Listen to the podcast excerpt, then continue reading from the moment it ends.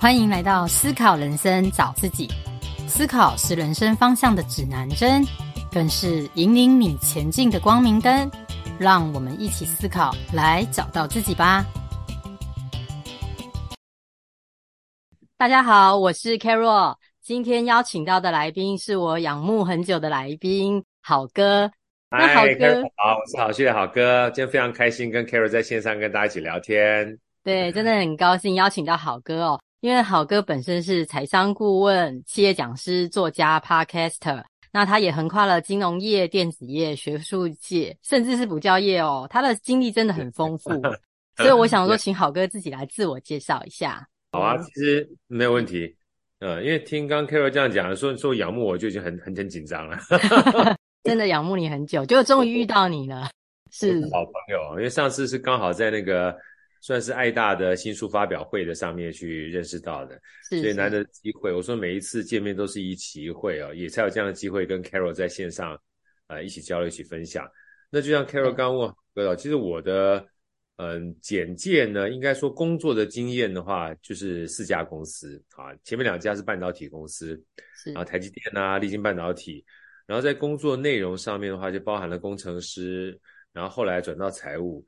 但是在过程当中呢，因为那时候我到台积电大陆去，所以虽然是呃财务会计，但其实很多的这个人都还没有到齐全的时候，其实很多补位的工作，包含生产管理啊、工业工程啊，甚至还代管了有一段时间，包含 HR 啊，然后要谈这个算是跟呃租金或减免减半的法规的时候，我也帮法务做了一些事情。所以也因为这样关系，后来到力晶半导体的时候，就负责了一些，呃，过去在台积电没有负责到一些事情，包含诟病啊、资产移转啊，还有这个类似我们讲说，呃，那叫什么，就是谈呃合约谈判，还包含最后的话，帮台积电或者帮其他公司做代工的专案经理。那后来第三个工作就比较特殊，我就到银行业去了。那银行业是因为我的同学啊，因缘际会。他们要去做一些中小企业的代放，然后希望在流程上面呢，能够 follow 一些类似这个制造业比较有效率的做法，所以就找到我。所以很多人问我说：“好哥，怎么会有这样机会哈？从半导体业跳到银行业去？”我说：“其实这都是机缘啊。”那在大概十一年前的时候啊，因为小孩也大了，然后那时候我身体基本上呃有点不好，因为太累了，所以就跟老婆商量一下，是不是回来啊？等于是。呃，从大陆工作之后呢，希望回来休息。一方面，我那时候开玩笑讲说，我事实上真的想要做一年家庭主妇，想要休息一下。后来，呃，很感谢那个大雅创投啊，在那个时候呢，刚好有个机会，呃，就找我去当合伙人。然后这工作又比较弹性，又可以让我满足，就是带小孩啊，然后呃，没事可以去多看看妈妈，看看丈母娘的这样的一个机缘。所以一做就做了十年多。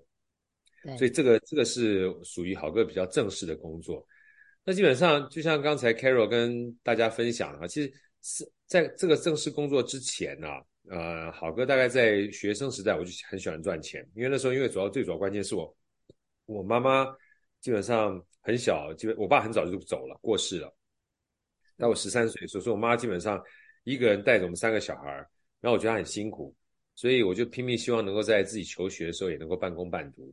所以做了很多打工的工作，包含说做家教啦，后来去餐厅驻唱啦，然后去这个电台打工啦，然后拍这个广告啦，拍广告是语音的广告啊，就声音的广告声优啦，然后还像刚刚讲开补习班啦啊，所以这些打工的经验的话，其实对好哥在职场上面的地奠基算是呃蛮多的。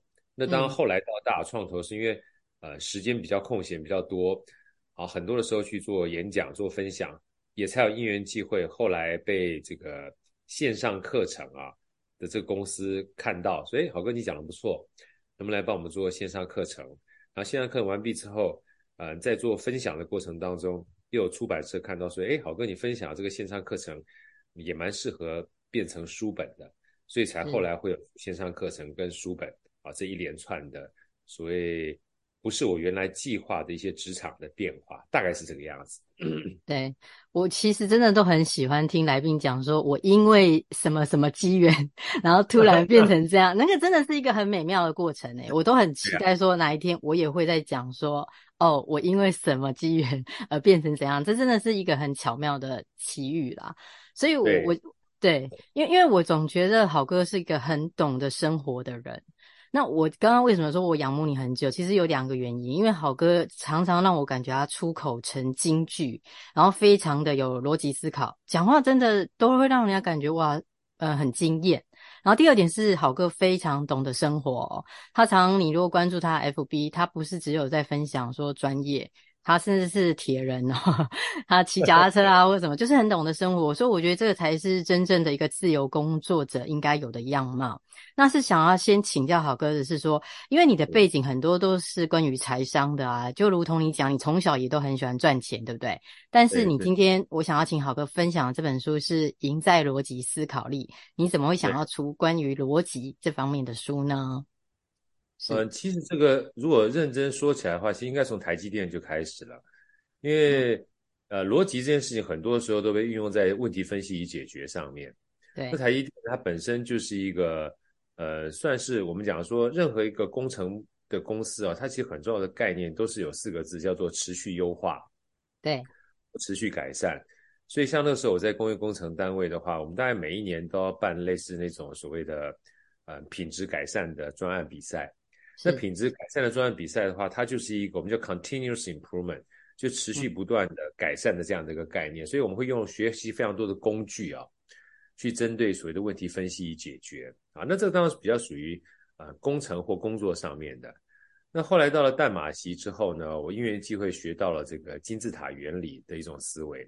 那金字塔原理它也是一种问题分析与解决，其实它稍微扩大一点的，它把很多这逻辑思考能力都加在里面。是，所以那个时候呢，因为我们是跟麦肯锡一起合作，所以我想说，哎，麦肯锡基本上就是出这本书的人啊，那我请他们来帮我们上课。嗯，可是你就发觉上课的过程当中，他教了非常多的工具，然后也告诉我们很多的这个 idea，可是，在我们实际上运用的时候，哈，常常还是觉得卡卡的，就好像这工具用出去啊，不见得能够被很多人接受。我那时候在思考，包含以前我在做专案管理，也会有同样的一个困扰。就是学了很多工具，但是好像这些工具在用的过程当中都没有像书上写的这么好，它一定有些原因，嗯、对不对？对对。后来我们在讲课的过程当中，就很多人跟我反馈啊，就是哎呀，这个工具虽然很好，可是我说很好，另外人说不好啊，我说是这观点，另外人说不是这观点，我就开始思考了，好像不是所有的逻辑啊，在每一个人心目当中都有共同的一套逻辑。对，就是要说公有理，婆说婆有理，所以我开始慢慢就发觉一件事情，所谓逻辑其实是因人而异的，是。啊，而且最重要的关键是逻辑呢，某种程度上面它是一种角度，是一种观点，我们其实很难去刻意的需要，嗯、就是想要把我们自己所有的逻辑哈，都硬套在别人的角度跟观点上面，是，简单讲的话就是。除了工具之外，有另外一个非常重要的因素啊，应该加在逻辑里面，就是人的因素。所以以前我就觉得，小时候听老板讲说啊，什么对事不对人，都觉得很有道理，对不对？对。问题是有时候老板讲的很开心啊，那下面人就想什么对事不对人？我觉得他就是对人不对事啊，就听到这种抱怨。是。明明那个 A 讲的跟我一模一样，他对 A 态度就很好，那其实对我态度嘛，就感觉上不是很好啊，那脏话都骂出来了。所以我就发现，其实，在讲逻辑的过程当中，应该要多一点体贴，对，多一点宽容，多一点包容。就是你要知道，别人想的不见得都会跟你一样，而别人理解的也不见得都跟你一样。那你要试着去理解对方理解的，嗯、或对方知道的，我们彼此之间呢才能够沟通。而这个沟通，才是我们常讲说。逻辑的目的是干嘛？我说你没有逻辑，但不能把问题解决。我再怎么说你没有逻辑也没有用啊。但我应该知道你的逻辑，然后试着用你的逻辑去把我的资讯传递给你，让你能够理解，我们才能够对话，才能够真正满足我们想要沟通的这个目的。后来也就是因为这样的关系呢，啊、好哥一不小心在回来的过，就是回来台湾的过程当中，把这样的概念哈，从以前的问题分析解决，然后到金字塔原理，后来到把人的因素加进去之后，然后呃，大概两三年前吧，有企呃管顾公司找好哥去上课，是，然后我就把这样的概念呢，从一开始的演讲两三个小时，然后把它扩张变成个七个小时的课，哎，没想到爆火，是，对，然后就是。就几乎排满班，像去年的话，几乎我一半以上课程，本来好哥有教财务啊，因为大家都以为好哥是，也不是都以为，都认为好哥是财务的嘛。后来就要专案管理的话，也是好哥的基本功，因为我第一份工作其实是专案经理。对，那这这个这个是因为演讲的关系被管顾看到之后，我去讲的。那没想到在去年跟前年的时候，反而是邀请我去上课上的最多的，是才知道哦，原来。大家对问题分析解决到逻辑思考，然后到事实上把人的这个概念放进去，原来有这么大的需求。后来我就把这样的概念跟商周去分享，商周一听完之后说：“嗯，好哥好棒啊！”就邀请我写书，后来才写这本书的。对，所以都是因缘际会呃促成这本书的。对，因为。我们通常啊，对于逻辑都会联想到推理跟分析嘛。其实好哥就是要教我们的，就是理解他人的过程。其实这对这点，我觉得啊，从好哥的书上很多的例子在分享，尤其是说像您跟你太太的互动，或者是说周遭生活的互动、小孩等等啊，我我我我发觉好哥。你是不是一个超级脾气好的人，还是说你也是练过来的？你你都有办法以别人的角度来做沟通，可是这一点要做到其实不容易耶。就是我们知道这个道理，可是要能理解他的过人，呃，理解他人的这个过程，有时候甚至是就是找到一个磨合点，然后需要做到一个适度的退让。其实有很多人是不容易做到。然后我是还是想请个请教好哥。那你在这个与人相处的这个过程、理解的这个过程啊，你是怎么达到一个融合点的？这这个问题哈，Karen 问的问题实在太好了，嗯、因为呃，前一段时间有一次我去南部的时候，还专门针对这样的一个角度去跟别人分享。我说大家不要去责怪自己脾气不好。嗯，对，因为包含像好哥，我以前在台积电的时候，我现在认真回想起来，好像几乎每天都有争执。每天都会有叫做情绪起来跟别人 argue 的这种状况，嗯，然后想说到底为什么之前哈没有办法控制自己的情绪，那现在比较可以控制自己的情绪。后来我发现有一个非常简单，但是常常被大家忽略的原因，就是你如果很忙，忙到你没有办法留下一些时间给对方跟自己的时候，你其实是没有办法。去理解对方的想法的，因为你只想赶快表达自己的想法。哎，你说的没错，是很认同。对对，所以当别人的想法跟你不同的时候呢，你根本不会去想要了解，因为你没空，你没耐性，你没有注意力，你只想基本上知道他凭什么跟你不一样，你跟我一样不就好了吗？争执就出来了。哎，真的呢，你说到我我的心里话，因为我 因为我前一阵子才。讲难听一点是骂啦，就是有点责备厂商，因为就像你讲，工作很忙，你很难哦去理解他。纵使他讲了很多他弥补错误的方式，可是你会觉得这个过程实在太耗你的时间了，你很急，就会产生那个不满的情绪。但是都不是出自于本心，所以我觉得好哥讲到一个重点，要留白给生活。对对啊，所以这就是为什么后来你说我练起来，其实也不是练起来。我只要像那个在台积电之后几家公司，坦白讲，我也没练起来啊。只要那一段时间忙到不像话啊，就是 工作已经变得很烦了，然后还有很多事情在等着我去做，你就很难在听别人讲话的时候去专注到他想要传递给你什么讯息。嗯，事实上，某种程度上，你都只想听你想听的。对，真的。要是要是跟你不想听的，或者是。跟你有违背的时候，你很容易基本上觉得要去说服他，或心里想说他为什么跟我不一样，你的情绪就起来了。你根本没有办法放下自己的情绪去思考自己到底要的是什么。跟对方呢在表达的过程当中，说不定他表达虽然不一样，搞不好殊途同归啊，你没那个耐性，没那个时间。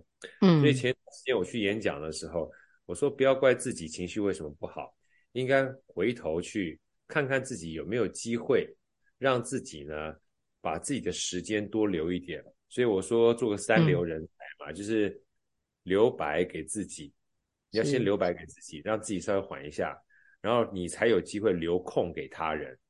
对，是真的很认同。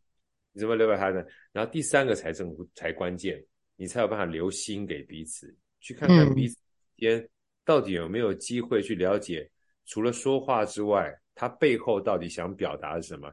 因为不见得每一个人表达都可以，就是把他的想法用语言去传递出来。有时候你可能感受，有的时候可能不是只有听电话，甚至不能用 Line。你可能要面对面看他表情，才知道说，我就好几次啊，就发现那个写赖的很没有礼貌。可是见到那个人，才发现哇，妈，他实际上是很木讷的人，你知道吗？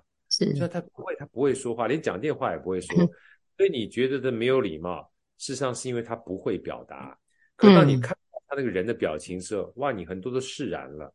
可是如果纯看这个文字的时候，有时候那 kimoji 就给他开，你知道吗？是，所以留白、留空、留心。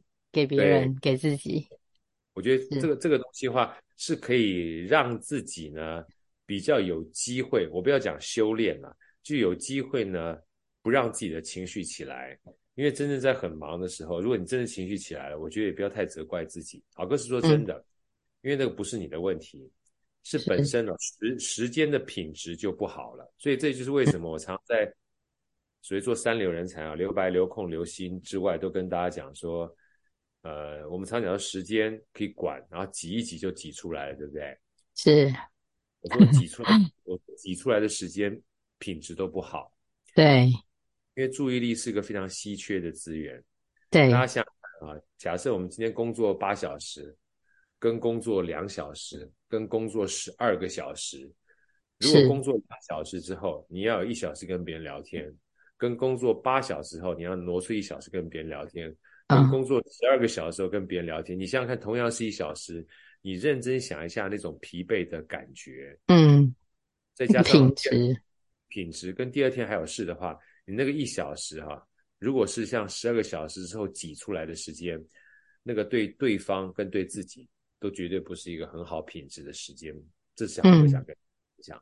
嗯哎，真的哎，我觉得现在人生活真的太忙碌了，所以好哥能理解别人。我觉得你不是练过来，你是活过来的，因为你现在真正的是跳脱上班族的生活，那个压力其实是有转换的啦。所以真的，对对，真的朝朝你的目标迈进，这是应该是每个人对，要学习的。呀，对。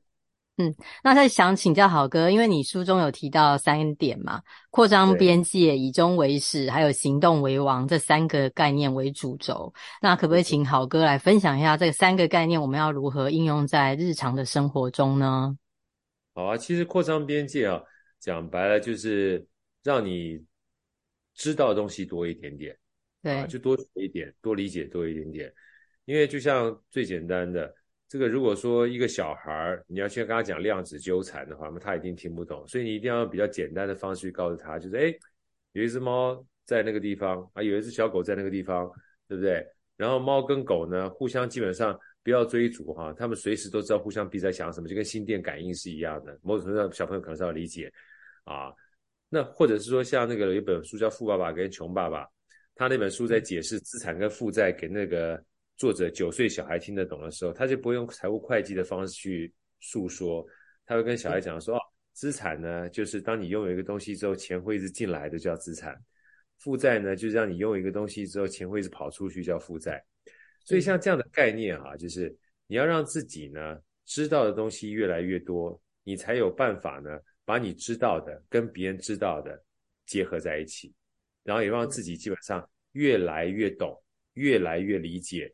你才有更多，就是我们所谓的逻辑这件事情。因为逻辑有时候你会觉得很很有趣哈。打比方说好了，如果今天一个从来不懂的所谓网际网络，或是不懂的所谓区块链，不懂的 NFT，不懂这些专有名词，你要去跟他解释，但是满口的专有名词的时候，对对方是一件很痛苦的事情。对，除非两个认知是一模一样的。嗯，那可是我今天也在跟他讲 NFT，然后再跟他讲区块链，这样去中心化，他完全听不懂的话，我们常常认为别人听不懂，或别人说的话，基本上不是属于到我们这样的一个维度的话，就说对方没有逻辑。其实真正没有逻辑呢，是因为我们彼此有一个叫做理解的代沟。是，对。所以什么叫做逻辑呢？逻辑有两种情况，一种就是当我们知道的比对方少的时候，我们要试着去学习，学习尽量跟对方站在同一个理解的高度。是啊，这是一个我们要自我期许的部分，是扩张边界嘛？对。然后第二个。如果对方基本上懂得比我们少的话，是我们要试着去理解，用怎么样的方式能说给他听得懂，让他能够变成我们的高度。是是，对不对？那这样的话呢，某种程度上你帮助他扩张边界，你们两个之间的知道在一模一样的时候，双方的沟通也都扩张边界了。所以扩张边界，我用最简单的话呢，其实呃，包括在书里面特别提到，因为我们小时候常常会觉得说，哎。我跟别人在聊天过程当中，如果别人问我知不知道哈，我说我不知道，好像都会觉得很丢脸嘛，对不对？哎，我说在书里面好哥特别讲，我说如果今天就扩张边界的角度来的话，你要把不知道后面接三个字叫好骄傲。嗯，是骄傲，好像很骄傲。包含老哥，我记得在大陆那时候跟麦肯锡在聊天的时候，他说我们顾问啊，每一天都求知若渴，是，因为我们很怕自己落后。所以有两句话对我们也很重要。他说：“我们最担心自己不知道自己不知道。”嗯，是因为你不知道自己不知道，你不知道怎么学嘛。他说：“其实我们最开心自己知道了自己不知道，因为当我知道啊，这东西我不知道，我就可以赶快去学啦。但如果这个我连自己不知道这件事情我都不知道的话，你因为你都根本不知道在存在着在什么地方，就不会去学习，你知道吗？是。所以说结论是什么？结论其实扩张边界哈。”就是要常常告诉我们自己，就是不知道呢，好骄傲。为什么？因为不知道本身是知道的开始。对，是。所以，所以当你说啊，这个我东西不知道的时候，很开心。为什么啊？我可以有机会学习了。所以每一次在说这一段的时候，我在书里面有特别提到，我很喜欢有一个呃作家叫杰谢蒂，他写了本书叫《僧人心态》嘛。是。他说他当初就是因为。知道和尚这样的角色，他才会开始喜欢和尚，进而想要跟和尚相处，进而去当了三年和尚，然后才写本书啊。所以他讲了一个结论，我非常喜欢，大白话，但是很具哲理。他说：“我们不可能成为我们不知道的人，是，就像我们不可能理解我们不知道的事。所以知，所以不知道是知道的开始。当你不知道的时候，你就开始迈向知道。”你就开始扩张边界了，这是第一个扩张边界很重要的概念。那回过头话，我们就往下问啊，那扩张边界到什么时候呢？对不对？边界这个学海无涯啊，很多到时候觉得啊，我学这边压力很大。我说不要压力很大，因为很多东西总有个目标，那个目标是以是那个终嘛，哈。是。那如果你问你如果问好哥的话，我自己的答案就是，呃，套一个哈佛这个。商学院曾经做了一个，呃，将近七十五年的实验啊，就是关大概统计，但是追踪了五百多个人吧，就是想问，就是看看这些人到呃离开这个世界的时候，他们这一辈子啊，最终追寻的目的跟意义是什么？是。后来好像最后的话呢，是好像是最后剩三百多个人吧，有一直被追到一百多个基本上找不到了，啊，最终发现。他的这个终啊的目的呢，一个英文字叫 relationship，就是关系。嗯、是。那他这个关系什么关系呢？好哥把它做一点延伸啊，就是你活在世界上的话，其实概括起来有三种关系，一个是人就自己和自己的关系，是。另外一个是自己跟他人的关系，是。第三个话是自己跟环境的关系，嗯，帮我们。烧啊，帮天天气啊，包括像我家里养小狗啊，这都是跟其他关系嘛。那我们可能都希望能够，呃，在我们跟这些关系彼此在一块的时候呢，能够和谐，能够幸福。是，可是想想也是有道理的。为什么？因为你看自己跟自己、自己跟他人、跟自己跟环境这三个里面，有一个东西是一模一样，就是自己。因为当你不存在的时候，这些关系跟你一点意义都没有，就是没有关系。所以以终为始的话呢，讲白了就是有没有办法让自己跟这些关系哈，能够很快乐，能够很幸福。所以你当你思考到最终这个目的的时候，你就会发现你采取的逻辑呢会不一样。就像我书里面跟我就跟我老婆之间这个就是有趣的小故事。就是老婆说什么都是对的啊，对，反正就是这样子。那如果说你变成一个争论逻辑的话，开玩笑，你一定争个是非，当然可以争输赢，可以争是非啊。但是你的终极目的是你跟老婆之间要幸福快乐的话，你就不会争输赢啊。是让啊，然后你输一下，你可以换得你们两个之间的幸福快乐，这个叫做长赢啊，叫做长胜啊，对不对？短输长胜，那不是挺好吗？哦，这个就是以终为始的概念啊。所以说，如果坦白讲哈，有一句话，这个巴菲特书里面写的特别好，他如果你没有收拾残局的能力，是就不要放，就不要放任你的情绪。哦，真的 是这样。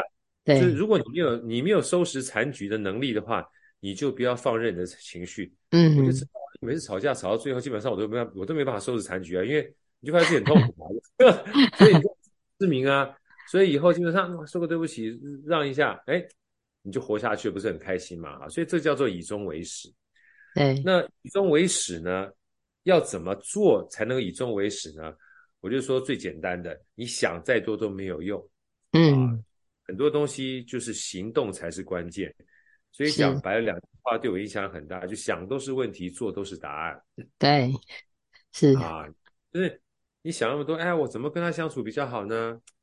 然后我怎么样基本上面对他比较好呢？你就去面对他就好了，是，你就跟他相处就好了，你就约就好了。哎呀，我做这件事情的话，他会不会觉得很不好呢？我要邀他做这个生意的话，卖给他会不会觉得很丢脸呢？你就卖嘛，你就约嘛，因为你约了之后才知道反应如何嘛。如果他真的不开心的话，那你也可以试着问他不开心的原因是什么嘛。如果你真的发觉自己不会说话的话，那你下次就有修正的机会嘛。但如果你从来没有去做这件事情的话，你在你脑袋里面想的东西，它都没有办法在现实生活当中去被付诸实行。而如果说以终为始那个目的哈，是希望跟别人关系很好的话，那你都没有把你要怎么去维系关系这件事情体现在你想要跟对方的那样的关系建立上面。不管说你得罪他说对不起也好啦。不管说你跟他不认识，你希望跟他建立朋友也好啦，你总要去跟他说对不起，或你总要去跟他 say hello。而这个最简单单的这个小动作呢，就是行动。是，所以这为什么好哥讲说很多逻辑啊，如果你存在只是在想法里面的话，我们又不是爱因斯坦嘛，想一想就可以想到 E 等于 MC 平方，你知道？你只有做着做着之后，你才有一些反馈，你做着做着之后，你才知道怎么修正。所以好哥在书里面写了三句话嘛，我说不做不知道，做了才知道，输得起就啊，你只要不要让自己呢在做的过程当中，比如说投资啦，啊一下把所有钱投下去，倾家荡产啦，我说你不要以为这个叫投资，你输得起的话叫投资，你输不起的话叫投机，是啊，对，所以说行动为王呢，是让你以终为始这件事情，不见得一开始会达到，但你总要去试，总要去做。那这样试着做着呢，你才有机会回到你的以终为始这件事情上面。但如果你在做的过程当中，哎，发现过去的这个方法都不适用怎么办？继续学习嘛，继续扩张边界嘛。对，所以基本上又回到扩张边界上，它就变一个循环了。是，学朝向你的终点目标，而学的过程当中呢，试着与其行动做一做。那做的过程当中呢，如果发现问题不理解的，再去学，再扩张自己的边界，然后再朝向你最终想要去的目标，它就会变成一个越来越好的过程。这是这本书里面好哥想要传递给大家的。对，我曾经在那个好哥的粉专看过一句话，好像类似就是写说，与其期待，不如善待。我觉得我们大部分的人，因为所以好哥真的很多金句，我我觉得我看一遍我会有印象。就是 真的，真的，因为我觉得很多人，包括我自己啦，很多时候我们都会期待别人来改变，或事情有转换，很难会去退让一步。比比较难呐、啊，真的，尤其是在这个这个很忙碌的时代。可是我觉得好哥都会亲身先自己去做尝试，然后去做改变。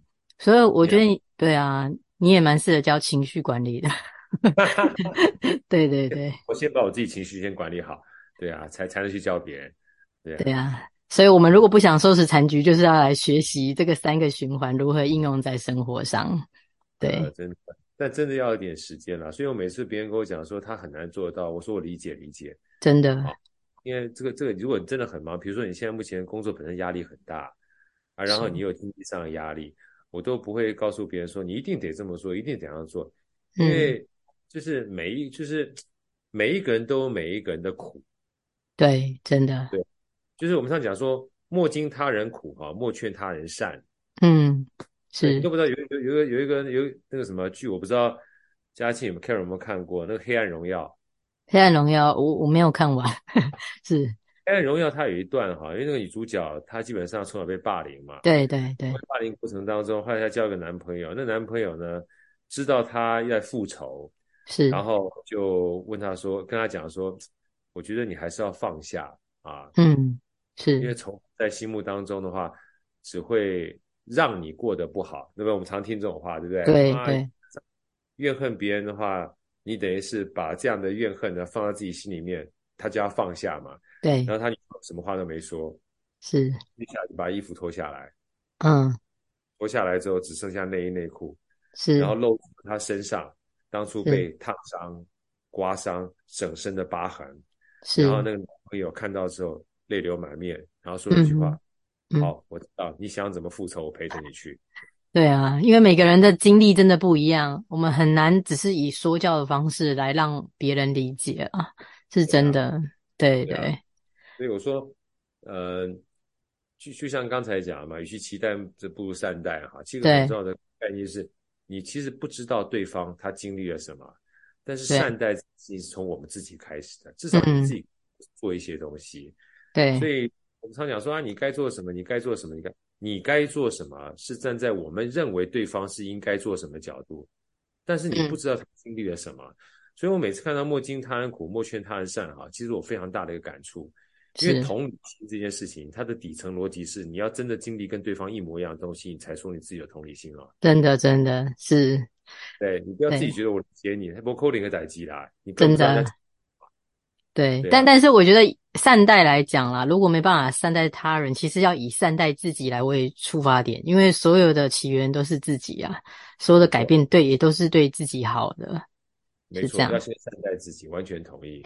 嗯，那再请教好哥，就是现在资讯也很爆炸嘛，那在这么大量的资讯下，那如果我们想要有更好的逻辑思考，好哥有没有什么方法可以传授给我们？有啊。呃，不能讲传授，我我用我自己的经验来跟大家分享。今天下午我才去那个日月光去讲这个，就是逻辑思考力这个这个主题啊。是，我就也有人私底下问我说：“好哥，这个因为我在推荐很多书嘛，嗯、好哥，你记住这么多书。”我说：“书基本上是扩张边界最简单的一种方法。”对啊，但是书这么多，然后这么厚，有的时候如果你看书不是像那种看书非常快的人的话，是你可能自己吸收知识基本上很慢啊，这是第一个。嗯、啊，第二个呢，书有时候这么厚，那有时候这么厚，你会发觉看完之后，哎，好像都看完了，但什么都没记住啊。对，好像有看跟没看一样哈、啊。那好哥就分享两点哈、啊，我跟大家就是讲一下我自己怎么去让自己记的东西呢，能够在在我脑袋里面留下来啊，因为资讯爆炸。对，资讯爆炸是它的爆炸，我们不能让我们在学的过程当中爆炸，你知道吗？因为爆炸就完蛋了。对，所以先有八个字跟大家分享，就是记得越少，记得越牢。嗯，对。因为如果你想要爆炸的话，你会有知识焦虑啊，是，所以知识焦虑你会想要记很多。对，你想要记很多的话，你反而会记不住。好，所以我讲两点，第一个呢，看书也好啦，好好读书也好啦，不一定是唯一的学习方式，因为像好哥的话。我也是后来才发现，我是属于一个听觉学习的人。是，我看书啊，虽然很喜欢，但我看的比较慢。哦、但是我嗯呃，但是我只要听书的话，比如有人说书，我听完之后，几乎整本书，就整个过程我就全部记下来了。我也是听觉型的耶，因为我真的也我是也看很慢，我都用听的先听一遍。是，对，所以 Carol 就可以理解好哥说的。所以呢，对，呃，有人是喜欢看 YouTube 的，有人是用听的，嗯、对，有人是是可能喜欢用操作的，比如说想把个机器操打开来啊，或看一看啊，啊，就找到自己呃比较有优势又有兴趣的学习方式，这是第一个建议。